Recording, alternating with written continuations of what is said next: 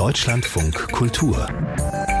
Wortwechsel mit Annette Riedel. Herzlich willkommen. Passend zur Weihnachtszeit geht es in dieser Stunde um Religion beziehungsweise besser gesagt um Religionen, die drei Buchreligionen, wie man sie nennt, Christentum, Judentum, Islam. Wir wollen jetzt hier keine theologische Diskussion führen, sondern es geht um den Dialog oder auch den Trilog zwischen diesen Religionen. Wir fragen, welchen Mehrwert er hat und wo die Grenzen sind, zumal in diesen Monaten von Terror und Krieg in Nahost.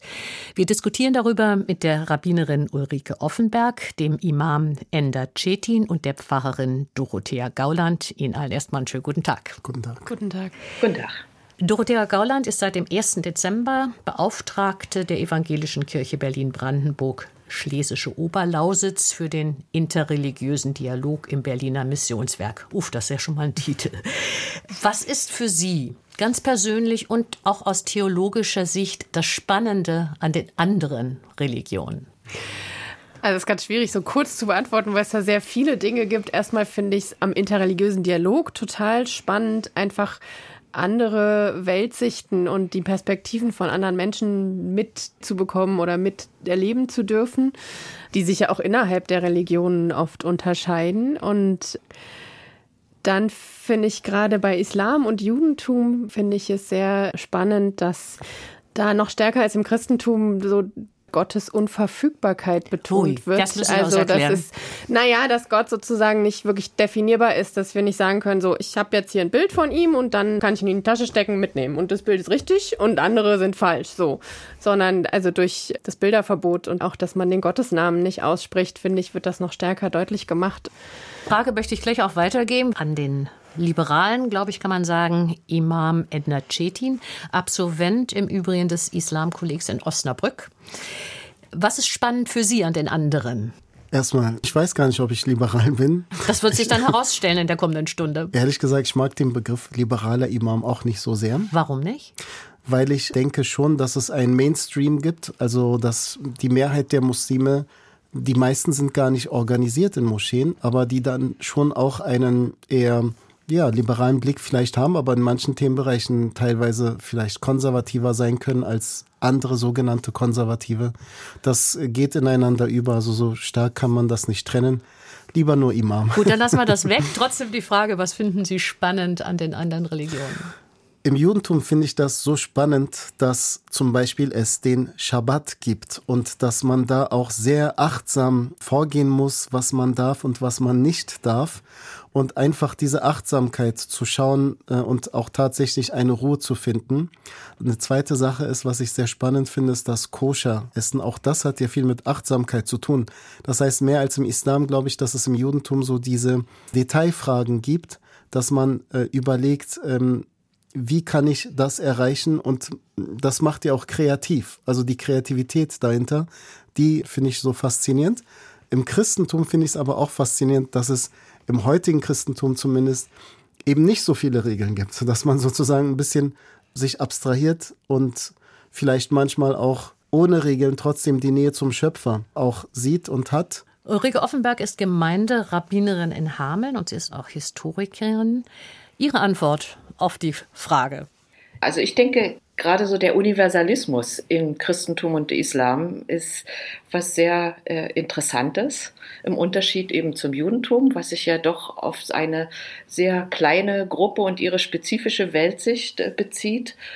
Gleichzeitig denke ich, gibt es ganz viele Gemeinsamkeiten mit dem Islam, insofern, dass eben die Religion, Glaubensregeln auch äh, im Alltag praktiziert werden und einen ganz konkreten Ausdruck haben während dann im Christentum immer die Anfrage ist, an die eigene Verantwortung, an die eigene Überzeugung und eben dieser Begriff Liebe, der zu praktizieren ist, also über allem so steht. Nun müssen wir dazu sagen, dass Sie alle drei, die Sie hier miteinander diskutieren, grundsätzlich sehr offen sind für und im interreligiösen Dialog, auch Erfahrungen damit haben. Und trotzdem möchte ich Sie alle drei fragen oder vielleicht auch gerade deshalb, was finden Sie aus persönlicher Sicht schwierig an den anderen Religionen? Ja, da kann ich vielleicht anfangen, dass ich ähm, es schwierig finde, im Judentum zum Beispiel die Bekenntnis zu einem Volk Also sozusagen, dass es letztendlich eine Volksreligion ist. Warum der Islam auch vielleicht entstand, könnte man sagen, es ist wie als ob es ein leichtes Judentum für alle wäre. Dieser Volksgedanke ist schon für mich so eine Schwierigkeit. Eine Schwierigkeit sehe ich auch im Christentum eben die kirchliche Institution. Da ist es nicht das Volk, sondern ohne die Kirche fände ich die Erlösung nicht. So sehe ich das zumindest von außen. Das finde ich in beiden Religionen kompliziert. Wie sieht es, Frau Gauland? Was ist da in anderen kompliziert oder schwierig? Um ehrlich zu sein, was ich persönlich herausfordernd finde, ist gar nicht so in anderen Religionen, sondern das geht entlang der Linie zwischen liberal und äh, konservativ. Also wenn es um Lebensmodelle äh, und Entwürfe und so geht. Das erlebe ich aber innerhalb des Christentums genauso wie mit Vertretern, Vertreterinnen von anderen Religionen.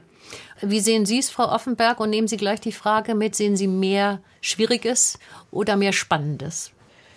Ach, es ist sehr schwer, sowas allgemein zu äh, beantworten. Ich würde auch eher so wie Frau Gauland die Trennlinie in der äh, jeweiligen Interpretation und Lebensweise der Religion innerhalb der eigenen Religion ziehen. Und da denke ich, gibt es mehr äh, Parallelen zwischen Menschen, die also einen offeneren Blick haben äh, auf die eigene Tradition, auch selbstkritisch und offener für andere sind, als andere, die das sehr eng und ausschließlich praktizieren.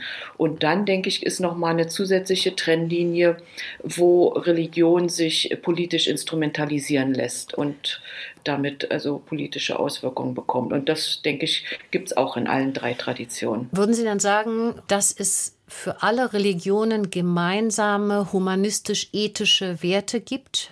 Ja. ja. Also gibt es einen Wert, den man nicht teilt?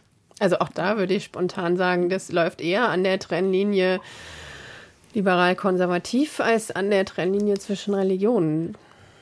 Dann lassen Sie uns eine andere Frage beleuchten, die dann vielleicht schon gleich etwas komplizierter wird. Wie viel Debatte verträgt der Dialog?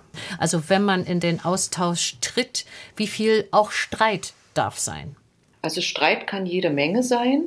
Äh, die Frage ist eigentlich, solange man äh, einen Streit und eine Diskussion auf äh, Augenhöhe ähm, führt und im Sinne von Respekt, kann man sich über ganz viele Dinge uneins sein und auch richtig fetzen. Das Problem ist dann, wenn einer dem anderen die Existenz abbespricht oder ihm eine Minderwertigkeit äh, zu, zu rechnet und sagt, ja, wir sind die allein Seligmachenden, dann wird es äh, schwierig. Aber ich denke, Debatten können wir ganz viel führen, solange sie von, von Respekt und Achtung getragen sind. Also ich hatte auch schon die Erlebnisse von muslimischer Seite, dass gesagt wurde, wenn wir im Dialog sind, dann versuchen wir die anderen zu überzeugen, dass sie irgendwie zum Islam beitreten möchten. Ich habe es auch in einer Moscheeführung erlebt, dass eine christliche Gruppe versucht hat, mich zu überzeugen und gesagt hat, also wir führen eigentlich nur den Dialog, um sie zu erlösen. Das finde ich schwierig. Das ist die gleiche Augenhöhe, ist ganz wichtig. Der Respekt ist ganz wichtig natürlich. Und äh, manchmal ist es auch ta tatsächlich in den eigenen Reihen, also einen innerislamischen Dialog zu führen, schwieriger als ähm, mit anderen Religionsvertretern äh, Dialoge zu führen, weil da wird einem auch manchmal die Existenz abgesprochen. Du seist ja kein richtiger Moslem oder du bist viel strenger oder du bist viel lockerer. Also Streit darf sein, Frau Gauland. Mission nein, haben wir eben gehört von Herrn Cetin. Nun sind Sie mit Ihrem interreligiösen Dialog bei der Evangelischen Kirche Berlin-Brandenburg, Schlesische Oberlausitz ausgerechnet beim Missionswerk angesiedelt. Weckt das im Dialog nicht auch Vorbehalte? Naja, also das Mission in der Missionsgeschichte und die Missionsgeschichte als solche ist natürlich problematisch, aber das wird auch reflektiert und ähm, es gibt eine Neufüllung des, also ich persönlich würde den Begriff eher nicht benutzen, aber so heißt es nun mal. Und es gibt eine Neufüllung des Begriffs Mission. Da geht es dahin zu sagen, okay, ist es eigentlich eine Mission Gottes? Also nicht unsere Mission ist eine Mission Gottes, sondern Gott hat eine Mission in der Welt, diese Welt gerechter, friedlicher und so weiter zu machen und kommt mir uns auch in anderen entgegen. Und dieser Mission in Anführungszeichen, die dann eine andere Bedeutung hat, folgt man. Und damit ist die Mission im Sinne von andere vom eigenen Glauben überzeugen wollen, ist damit raus, weil mhm. mir kommt Gott auch in den anderen entgegen.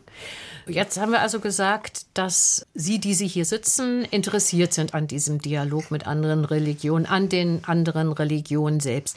Für wen unter Ihren jeweils Gläubigen ist das noch wichtig? Ich würde den Verdacht in den Raum stellen, dass es besonders interessiert diejenigen daran sind, die das vielleicht am wenigsten brauchen, die nämlich ohnehin mit Respekt und auf Augenhöhe, wie Herr Cetin vorhin gesagt hat, den Vertreterinnen und Vertretern der jeweils anderen Religion entgegentreten.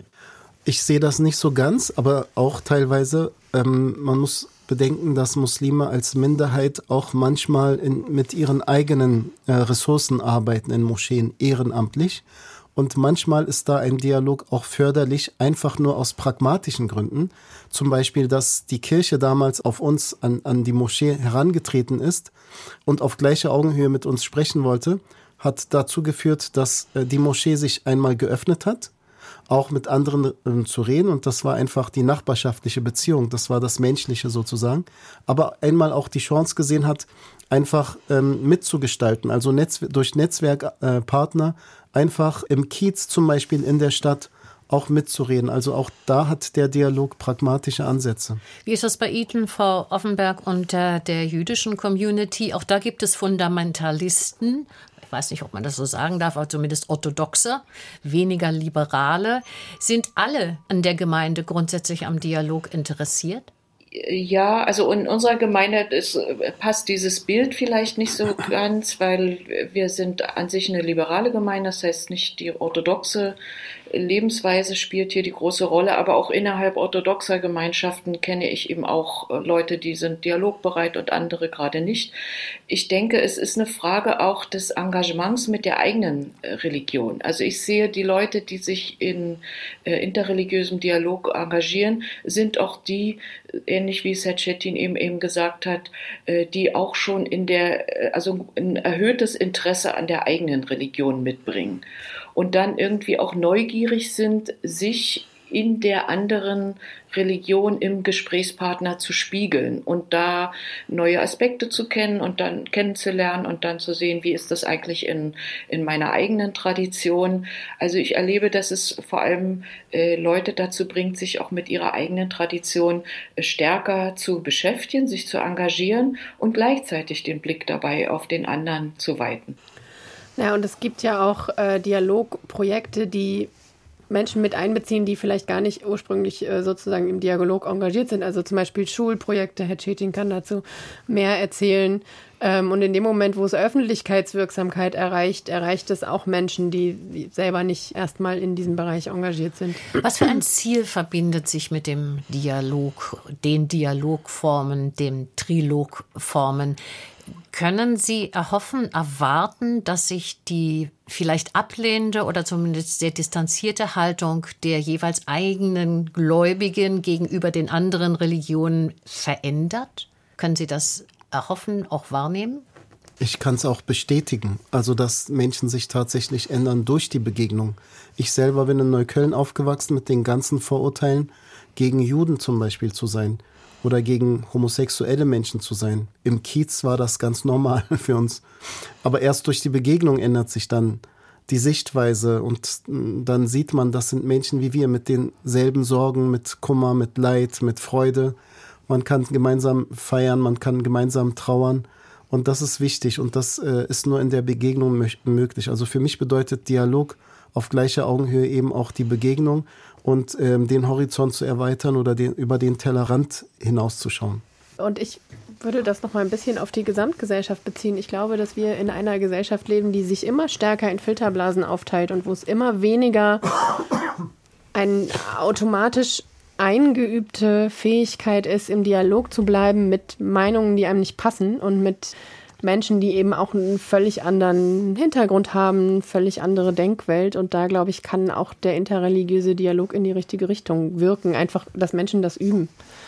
Wie ist Ihre Erfahrung, Frau Offenberg, in der jüdischen Gemeinde in Hameln? Es gibt natürlich bei allen Religionen auch immer Menschen, die die Überzeugung haben und vielleicht auch vertreten, dass ihre Religion die einzig wahre ist und alles andere Vorstufen, Abarten oder ähnliches. Ja, das gibt es auch. Hier in Hameln ist es eher, insgesamt hat interreligiöser Dialog sowas zivilgesellschaftliches. Also, dass man sich in diesen kleinen Communities gegenseitig wahrnimmt und eben doch als Nachbarn miteinander lebt und nicht allein nur nebeneinander her. Ich finde es einfach wichtig zu wissen, wann sind die Feiertage der anderen und was wünscht man da. Dialog hat was damit zu tun, ich sehe dich, ja, als Person in deiner Kultur, in deinem Lebensumfeld. Äh, das ist gar nicht so sehr, glaube ich, theologisch zunächst motiviert. Nun haben Sie auch gesagt, Streiten gehört auch dazu und es gehört natürlich vielleicht auch eine Art von Selbstdefinition dazu. Ist es so, dass manch eine oder manch einer in der Auseinandersetzung mit den anderen Religionen auch Sorge hat, dass die eigenen Überzeugungen, die eigene religiöse Identität verwischt wird? Da sehe ich manchmal, dass ähm, wenn Menschen sich in ihrer eigenen Religion nicht sicher sind, so ein Halbwissen haben über ihre eigene Religion, dass sie dann äh, bestimmte Ängste haben, gerade als Minderheit, dass man da Ängste hat, man würde etwas von der eigenen Identität verlieren. Im Gegenteil, wenn man ähm, aber auch merkt, dass die andere Religion auch die eigene Religion bestärken kann, das passiert ja auch dass man bestimmte Elemente aus anderen Religionen nimmt und sagt, ey, das sehe ich ja genauso in meiner Religion. Das kann noch bestärkt werden sogar. Ich hätte genau dasselbe gesagt. Also ich glaube, die Ängste kommen eher daher, wo, die, wo man sich seiner eigenen Identität nicht so sicher ist. Erleben Sie das auch so, Frau Offenberg? Ja, ganz bestimmt. Also wer selbstbewusst auftreten kann, kann auch äh, Kritik wegstecken und so. Das ist ja äh, im Grunde genommen, wie man es auch in der Familie kennt, da wo eine stabile Beziehung ist, äh, kann man auch mehr Kritik und Abweichung und so äh, aushalten. Und wo man sehr wackelig ist, dann versucht man entweder nur auf Distanz oder nur auf völlige Harmonie Wert zu legen. Und ich glaube, das funktioniert nicht. So, jetzt können wir mal sagen, dass es also in dem Dialog oder Trilog der Religionen ein Interesse der Gläubigen gibt oder einige Gläubigen, die etwas übereinander erfahren, die vielleicht mehr Verständnis, Respekt auch erfahren in der Auseinandersetzung, in dem Austausch mit dem jeweils anderen. Was hat jetzt die Gesamtgesellschaft von den Dialogen oder dem Trilog der Religionen?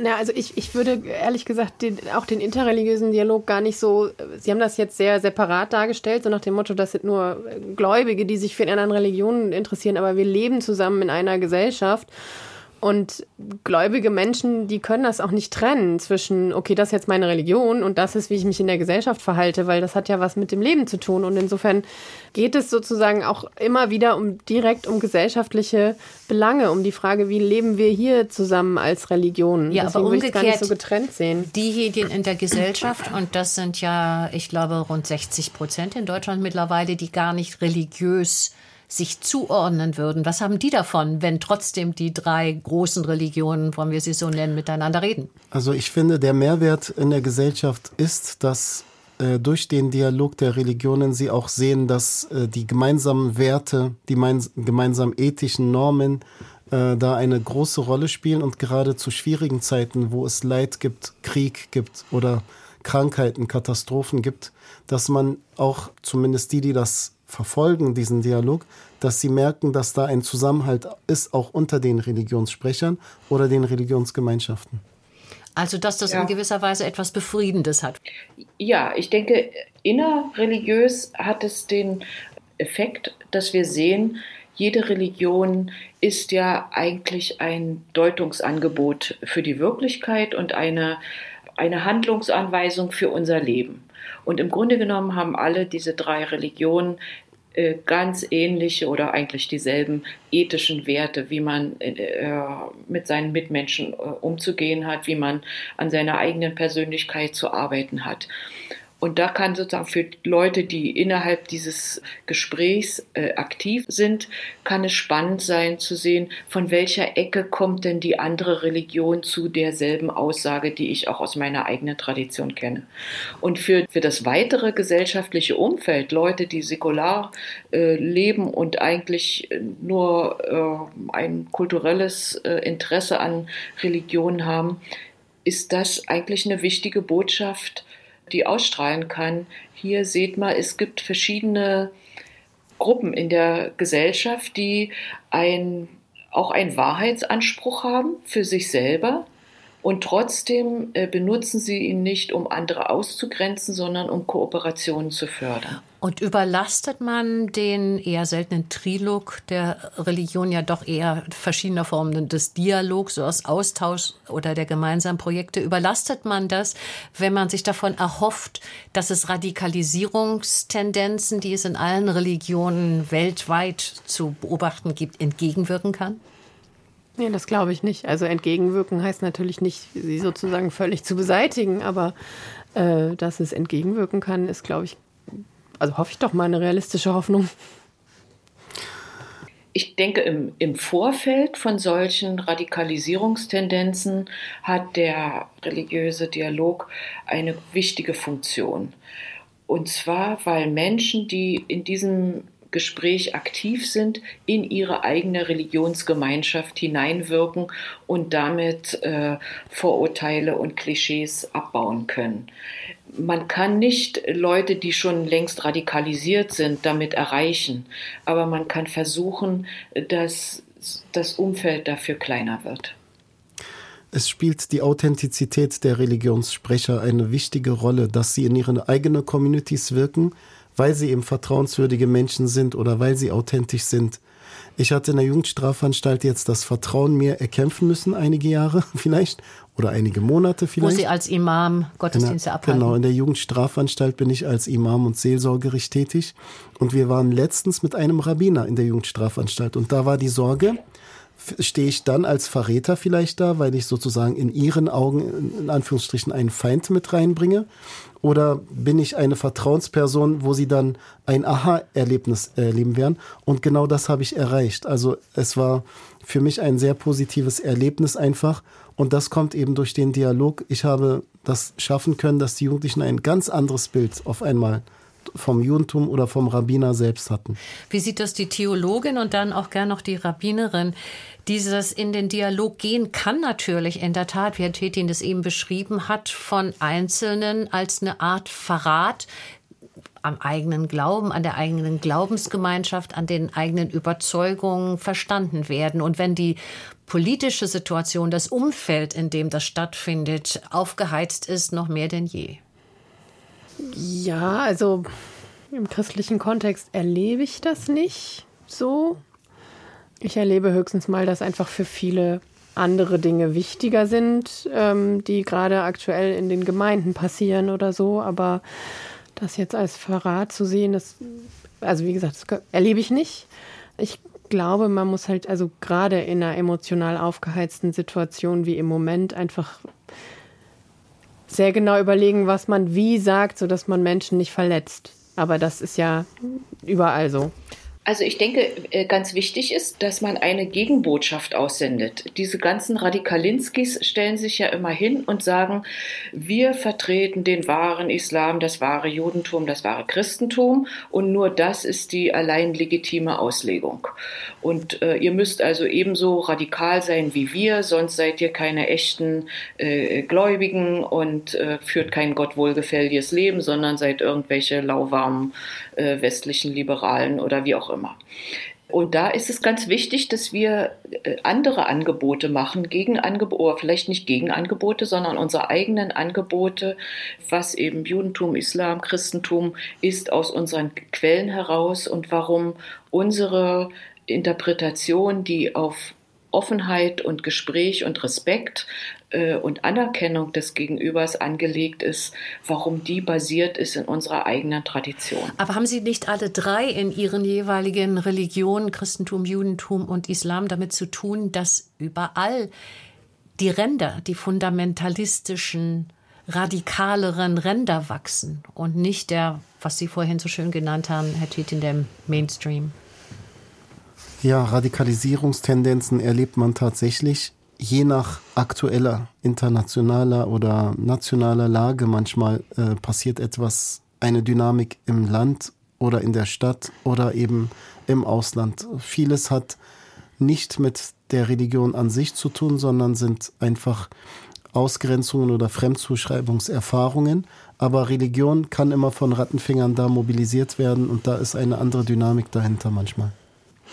Ja, also ich würde sagen, im Moment sehe ich in Deutschland eher, also nicht sozusagen das Christentum, dass Menschen irgendwie sich so mit dem Christentum identifizieren und das dann gefährdet sehen und einen als Verräter Nein, oder Verräterin nicht. darstellen, aber es sind eher international die, vielleicht ja international USA so ein Stichwort, ne? beziehungsweise in Deutschland sind es dann Menschen, die äh, eher aus aus dem rechteren Spektrum kommen und die dann sozusagen das Christentum irgendwie als wie soll ich das sagen als Attribut des Deutschen oder wie Sie das nennen wollen, sehen und von daher dann ähm, wahrscheinlich einen ähm, interreligiösen Dialog als Verrat empfinden würden. Aber da würde ich sagen, okay, da ist schon das Christentum missbraucht. Sie hören Deutschland von Kultur. Wir sprechen hier über Chancen und Grenzen des Dialogs der Religionen. Darüber diskutieren die evangelische Pfarrerin Dorothea Gauland, die Sie zuletzt hörten, der Imam Ender Cetin und die Rabbinerin Ulrike Offenberg. So, der Elefant im Raum ist natürlich da beim Dialog der Religionen und das sind die Vorkommnisse im Nahen Osten, Terrorangriff auf Israel, der Krieg in Gaza.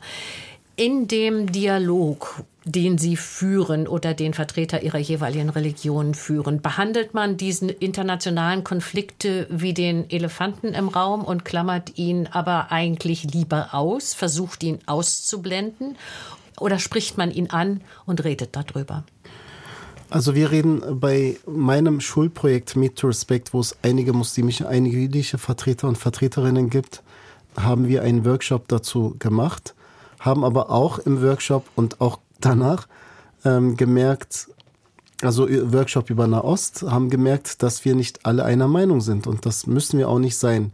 Manches ist für mich selber auch schwierig zu ertragen, genauso vielleicht für einen Rabbiner.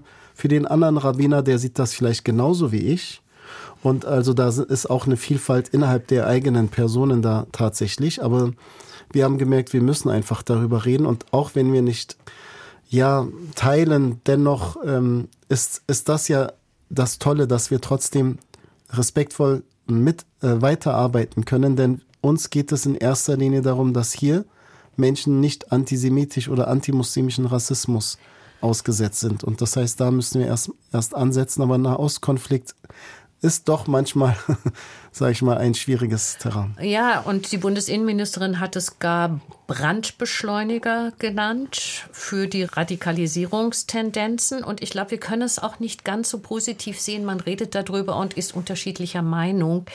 Da ist schon viel Wut und Hass. Und die Frage an Sie alle wäre, was der interreligiöse Dialog, Austausch in Wort und im Tun dazu beitragen kann, dass dieser Hass und diese Wut in irgendeiner Form kanalisiert wird und sich nicht bahnbricht? Ich glaube, das Wichtigste ist, Räume zu geben, auch für, für Trauer, für, auch für Wut, die aber ja, ich meine, wenn sie erstmal ein persönliches Gefühl ist, ist sie erstmal nichts Schlechtes, sondern einfach nur da. Und wenn Menschen Angehörige, auf, auf, welcher Seite auch immer, verloren haben, betrauern und nicht wissen, wie es denen geht, dann ist es ja ein ganz normales Gefühl, existenzielle Angst, Wut zu haben. Und ich glaube, es braucht einfach Räume, wo das ausgesprochen werden kann und gehört wird. Für mich ist auch wichtig, dass der interreligiöse Dialog nicht irgendwie abstrakt ähm, außerhalb der eigenen Gemeinden, der Communities bleibt, sondern wir sollten dann da rein halt und äh, ob das dann die Schulen sind, also da, wo wir auf Menschen treffen, ob das die Gemeindezentren sind, die religiösen Häuser, aber die Begegnung ist wichtig, dass Muslime zum Beispiel Juden begegnen, manche begegnen Juden zum ersten Mal in ihrem Leben und sie leben ja ganz oft in ihrer eigenen Blase und haben nur die einseitige Information. Da ist einfach der Austausch wichtig, dass man da beim ABC manchmal anfangen muss, das ist klar. Genauso sehe ich das aber auch ähm, von den Kollegen aus gesagt, dass äh, in der jüdischen Community auch äh, in einer eigenen Blase gelebt wird und auch da von meiner Seite der Wunsch schon da ist, hoffentlich sind auch viele Juden auch bereit, mit palästinensischstämmigen vor allem zu sprechen. Denn wir müssen sprechen, wenn nicht jetzt, wann dann? Also. Die Denkfabrik Shalom Aleikum im Zentralrat der Juden hat diese Woche eine Handreichung veröffentlicht mit der Überschrift Dialog in angespannten Zeiten, Handreichung zur jüdisch-muslimischen Dialogarbeit. Und da heißt es ganz klar, der 7. Oktober, der Angriff auf Israel durch die Terrororganisation Hamas, ist eine Zäsur. Nichts ist mehr so wie früher, wird so sein wie früher. Enormer Dissens über den Nahostkonflikt stellt die Möglichkeiten für den jüdisch-muslimischen Dialog in Frage. Die hier Anwesenden stellen ihn nicht in Frage? Das weiß ich nicht. Ich finde, ich würde mal gegen solche Pauschalisierungen sein, und zwar in alle Richtungen. Also jetzt zu tun, als ob äh, nichts wäre und äh, wunderbar, wir machen weiter, wo wir am 6. Oktober waren, äh, das würde nicht der Wirklichkeit entsprechen. Und umgekehrt, dass es gar keine Chance mehr gibt, äh, äh, auch nicht. Wir müssen ja auch das immer ein bisschen aufdröseln in unterschiedliche Ebenen. Also äh, auf persönlicher Ebene kann ich mit muslimischen Freunden und Freundinnen reden. Wir haben auch bei mir zu Hause ein Lichterzünden gehabt, jetzt vor äh, zehn Tagen. Das ist gar keine Frage. Wir sind äh, offen und sehen, dass äh, die andere Seite in, in Schmerz und Trauer und Entsetzen ist und, und äh, man davon persönlich nicht äh, unberührt bleibt. Äh, also auf so einer Ebene kann man das sicher führen. Ein anderes Thema ist, wo es um landesweite Verbände geht, die eigentlich äh, politische Verbände sind und auch dann politische Sprecher sind. Und das ist das, was die Innenministerin auch jetzt äh, kritisiert hat, dass eben die großen Verbände, die türkischen äh, Verbände sich ja eben auffallen durch durch ihr Schweigen oder eben ja eben indirektes Verstärken von Erdogans ähm, israelfeindlichen Äußerungen. Vom türkischen Präsidenten? Mhm. Ja.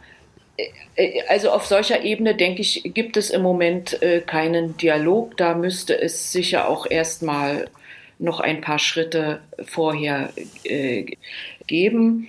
In den letzten zwei Monaten habe ich da tatsächlich eine, einen starken Unterschied wahrgenommen, dass äh, aus kirchlichen äh, Kreisen äh, haben mich sehr viele Äußerungen erreicht aus muslimischen wenig. Allerdings, und das muss ich eben auch hinzufügen, äh, bin ich als Frau, als Rabbinerin auch bisher nicht die äh, überragende Persönlichkeit gewesen, die von muslimischer Seite als Dialogpartnerin gewünscht wird, weil natürlich dann ein ganz anderes Thema noch hineinkommt, Frauen als äh, führende Theologinnen in ihren Gemeinschaften und also Frauenbild oder so.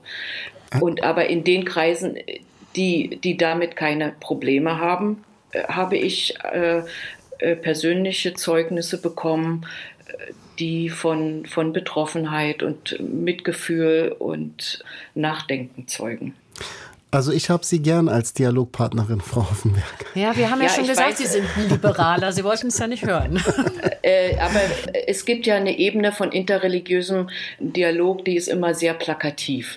Und das ist immer, wenn ein, ein Mann im Talar und ein Imam mhm. mit seiner Kopfbedeckung und ein, mhm. und ein Rabbiner möglichst mit Bart und Hut dastehen und sozusagen ganz visuell die Repräsentanten ihrer Tradition sind. Wenn da eine Frau steht, das bricht erstmal all diese Erwartungen. Erwartungen und da kommt eine ganz andere Ebene rein. Also es ist meine, auch meine tägliche Erfahrung, im Übrigen auch im jüdischen Umfeld. Das äh, ist keine, keine Frage, die sich jetzt auch nur allein an den äh, Islam richtet. Äh, das möchte ich auch keinen Fall so ver verstanden wissen.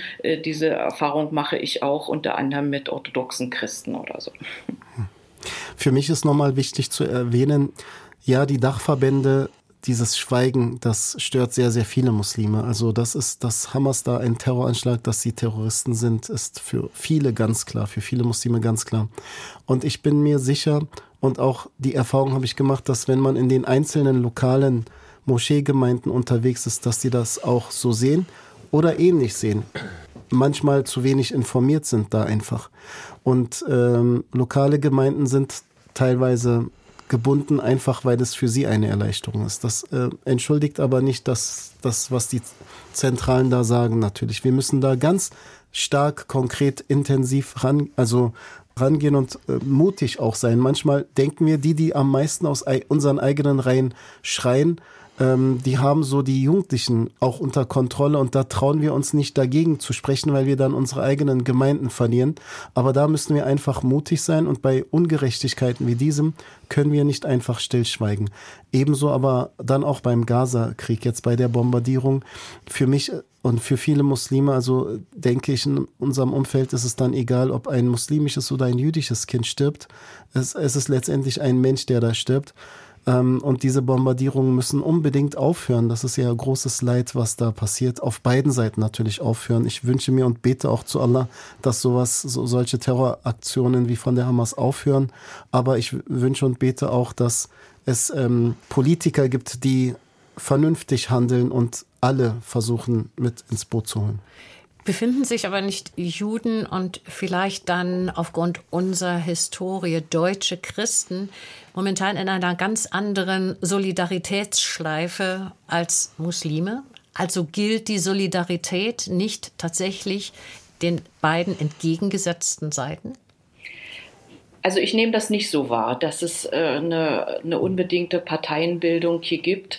Äh, Sie deuten das ja an mit, also im Sinne von deutschen Christen, dass sozusagen die deutsche Vergangenheit jetzt verpflichtet zu, zu einseitiger Bekräftigung alles dessen, was der Staat Israel macht und umgekehrt eben, äh, also im Umkehrschluss wäre das also eine Parteinahme gegen die, die Palästinenser.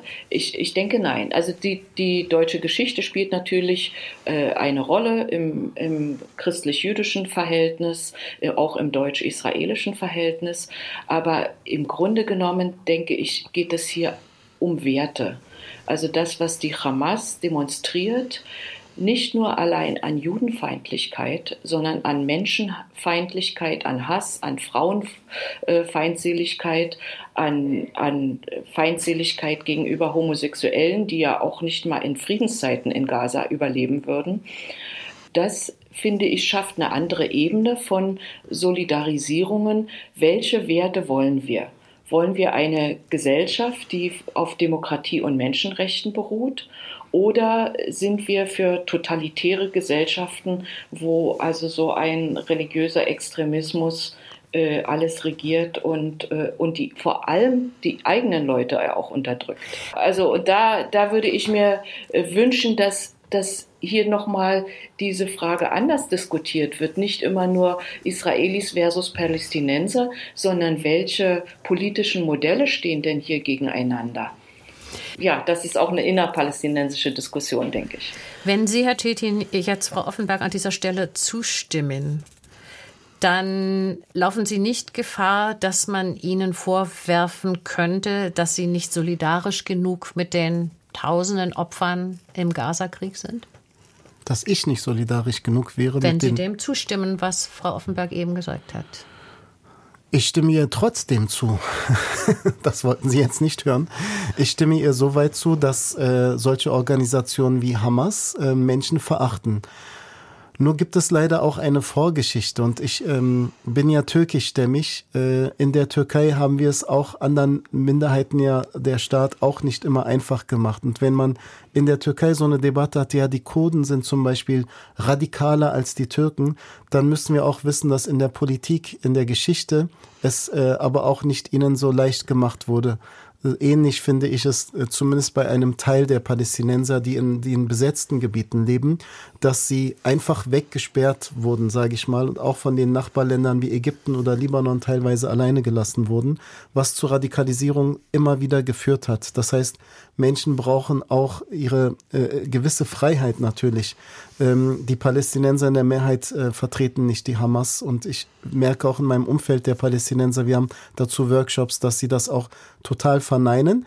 Allerdings merken wir auch bei vielen Jugendlichen gerade eine eher Sympathie für Hamas, weil sie denken, dass die Hamas, weil sie das auch nicht meistens wissen, dass die Hamas äh, als ob sie die eigen, einzige Organisation wären, die für die Freiheit der Palästinenser einstehe. Und äh, man kennt sonst nichts anderes. Und gerade auch was Radikalisierungsprozesse im Islam stattfinden, äh, passiert da in den sozialen Medien so viel leider, dass auch äh, sogar konservative Imame manchmal ihre Jugendlichen verlieren, weil sie eben ganz oft auch sagen, das war ein Terroranschlag. Also auch die Imame muss ich da in Schutz nehmen. Die Imame, die ich in Berlin jetzt, das sind viele, gesehen habe, die sehen diesen 7. Oktober schon als Terroranschlag und haben das auch so gesagt. Es gab ein Rundbrief, ein Schreiben von den Rat der Berliner Imame, wo ich selber auch drin bin. Allerdings ähm, ähm, sind die jetzt manchmal auch vorsichtig, weil sie merken, wir wollen noch die Jugendlichen ja irgendwie erreichen können. Das ist doch da genau Ängste. auch das Problem. Und eine, eine Einrichtung wie die Ibn Rushd Goethe-Moschee hier in Berlin, die eine sehr liberale, moderne Gemeinde ist, ich glaube, da darf man den Begriff verwenden. Da darf man sie verwenden. Da darf man ihn verwenden.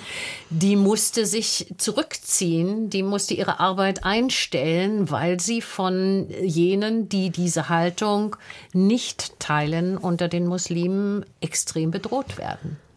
Frau Grauland, Sie möchten dazu was sagen? Ja, ich, ich würde gerne den Blick noch mal ein bisschen weiten. Also zum einen ähm, glaube ich schon, dass die Geschichte da eine Rolle spielt und da eine besondere Form von Angegriffenheit ist. Also vielleicht kommen da bei mir auch meine die ähm, die Sozialisation durch, durch manche Alt-68er Lehrer und Lehrerinnen in der Schule durch, dass da ein ganz besonderes Zusammenzucken ist, vor allem wo es um äh, also die Existenz des Staates Israel äh, geht und die nicht akzeptiert wird, das geht einfach gar nicht. Aber gleichzeitig sehen wir ja trotzdem, also ne, es geht ja trotzdem um äh, also das Leid auf beiden Seiten, was da ist und was man sieht und was ähm, nahe geht. Und ich, ich finde es auch falsch, die, diese, ähm, ich benutze jetzt mal das Wort, was bisher nicht da war, aber diese Antisemitismus-Diskussion nur auf die äh, muslimische Community zu beschränken. Denn also gestern war im, äh, im Tagesspiegel ein Artikel über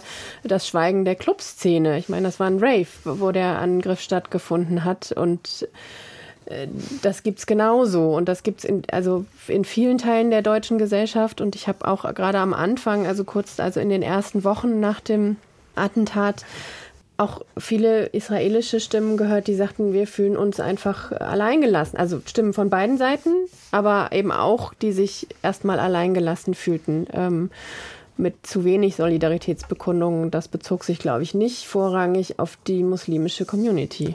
Das äh, würde ich genau unterschreiben. Also äh, das ist nicht nur eine Frage äh, von islamischem Antisemitismus, sondern es hat sich jetzt in der deutschen Gesellschaft so ein, ja, eine breite Front gezeigt von, von Linken, muss man eben auch sagen.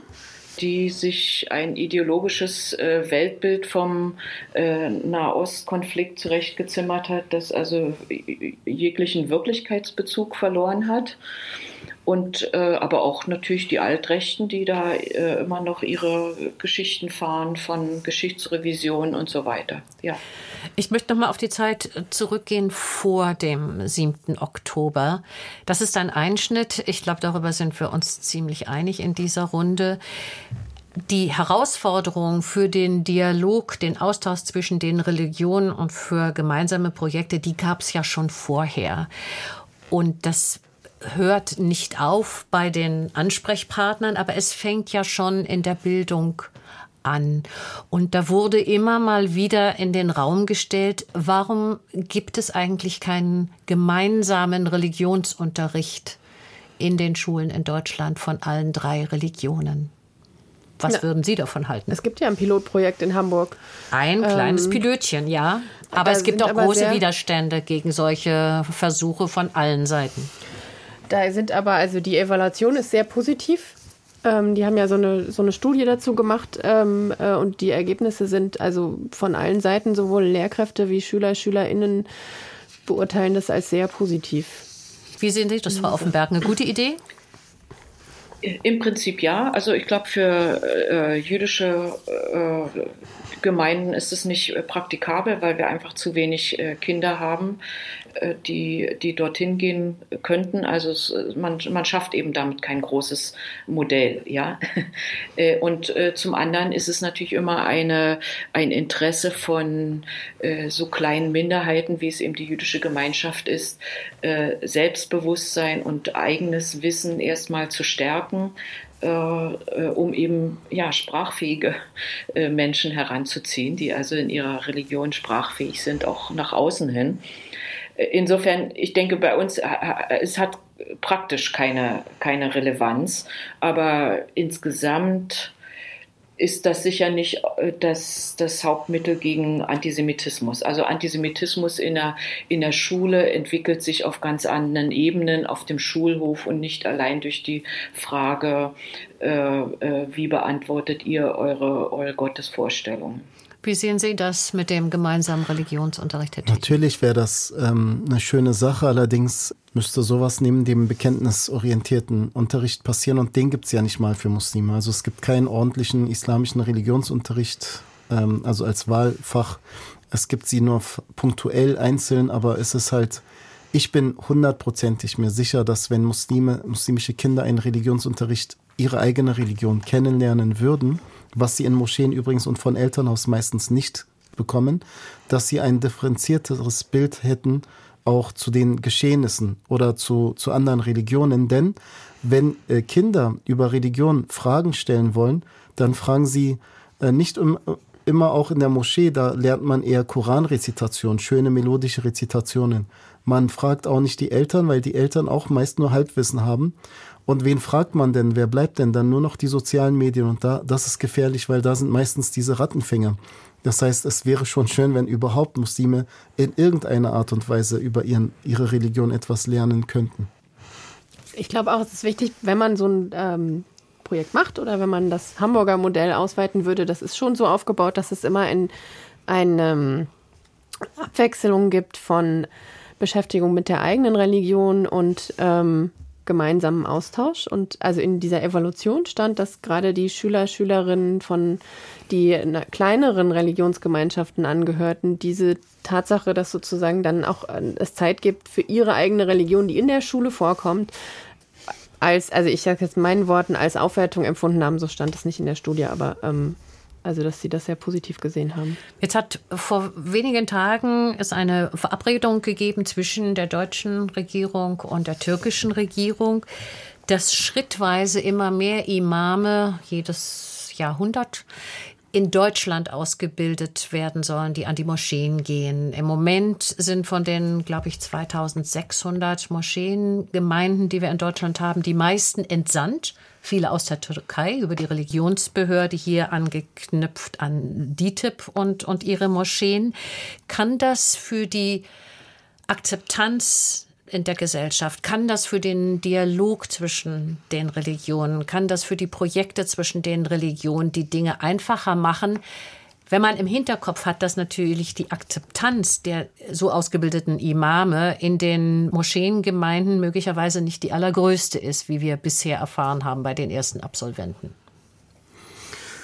Naja, also die Strukturen bleiben ja trotzdem dieselbe. Das bedeutet, auch wenn es über ähm, DTIP laufen würde, weiterhin, ich habe selber bei der DTIP ähm, ganz lange gearbeitet, da ist es so, dass trotzdem man nicht als Imam wahrscheinlich, äh, weil man ja einen Vertrag hat, äh, Anti-Erdogan oder Anti-Regierung sprechen würde. Das heißt, man hätte trotzdem den Religionsattaché hinter dem Nacken.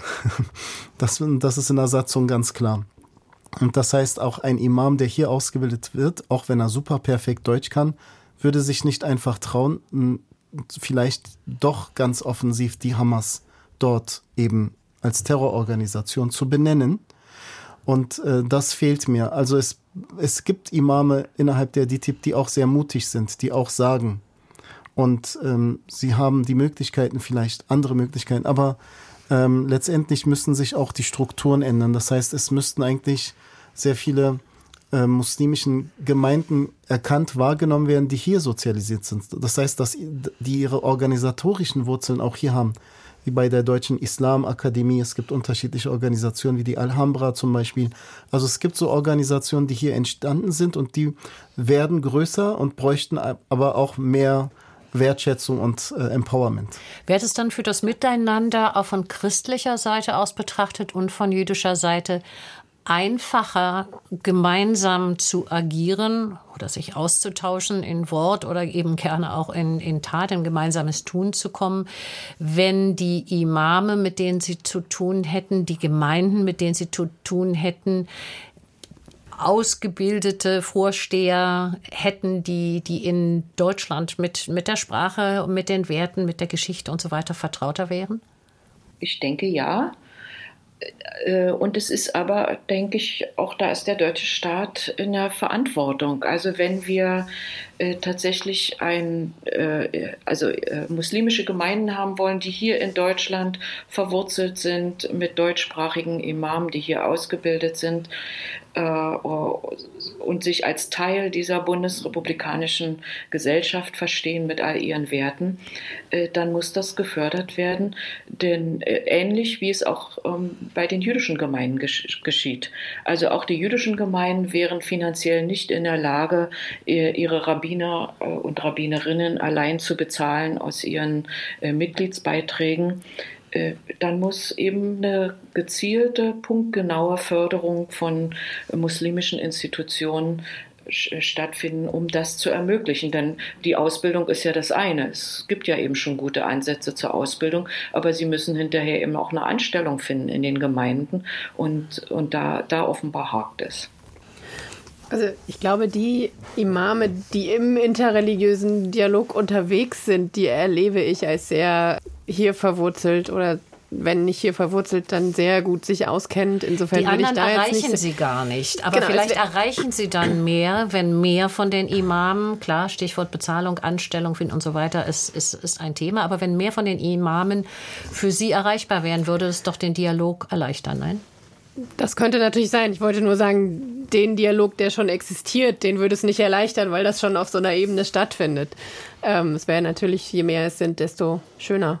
Würden Sie denn sagen, dass sich die Bedingungen für den Dialog ganz grundsätzlich in den letzten Monaten verändert haben? Also in den Handreichungen, von denen wir eben schon kurz gesprochen haben, ist die Rede davon, dass es keinen bedingungslosen Dialog geben kann. Und da wäre eben die Frage, welche Bedingungen sind da? Alle Seiten müssen sich nicht nur von Rechtsextremismus, sondern auch von Terrorismus, im Zweifel von der Netanyahu-Regierung distanzieren, bevor man miteinander ins Gespräch gehen kann? Bedingungslos äh, muss sein, dass wir den Dialog weiterführen müssen. Aber ähm, letztendlich, Aber unter welchen Bedingungen genau, kann man schon unter fragen? welchen Bedingungen, das sollte man natürlich schon fragen. Ja, und äh, es ist schon schwierig, nach dem 7. Oktober bei uns im Projekt Meet to Respect war auch so ein äh, Einschnitt und wir haben uns auch gefragt, wie geht das jetzt weiter? Aber wir haben es eben geschafft und ähm, da ist auch wichtig, dass durch solche Dialoge manchmal ja auch Familien und andere Vertreter in diesen Projekten ja in ihre eigenen Communities, in ihre eigenen Familien auch Multiplikatoren sind.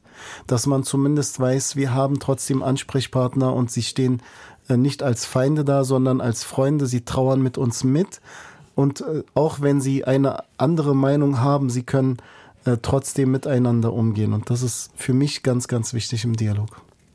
Ich glaube, die Frage nach Bedingungen für einen Dialog kommt auch immer auf den Kontext an, denn wenn man von vornherein schon Hürden zum Eintritt in den Dialog schafft, dann verliert man natürlich auch Menschen, die vielleicht durch den Dialog auch ihre Haltung ändern würden. Ja, ich denke, wir haben gar keine Alternative äh, insgesamt äh, in der ganzen Gesellschaft. Wir müssen miteinander im Gespräch bleiben und das ist ganz wichtig, dass wir eine Kultur äh, entwickeln des Gesprächs gegen all die Polarisierungen, die wir in unserer Gesellschaft haben. Und dazu gehört es auch dazu. Es kann, kann Zeiten geben, da ist es mal etwas leiser und äh, jetzt ist es eine Zeit der hohen Emotionalisierung. Äh, da haben wahrscheinlich theologische Austausche keine wirkliche Funktion. Äh, aber das wird kommen. Das sagt am Ende unserer Sendezeit die Rabbinerin Ulrike Offenberg. Sie diskutierte mit dem Imam Ender Cetin und der evangelischen Pfarrerin Dorothea Gauland. Ihnen allen vielen herzlichen Dank. Vielen Dank. Sehr. Deutschlandfunk Kultur. Tacheles. Überall, wo es Podcasts gibt. Und in der DLF Audiothek.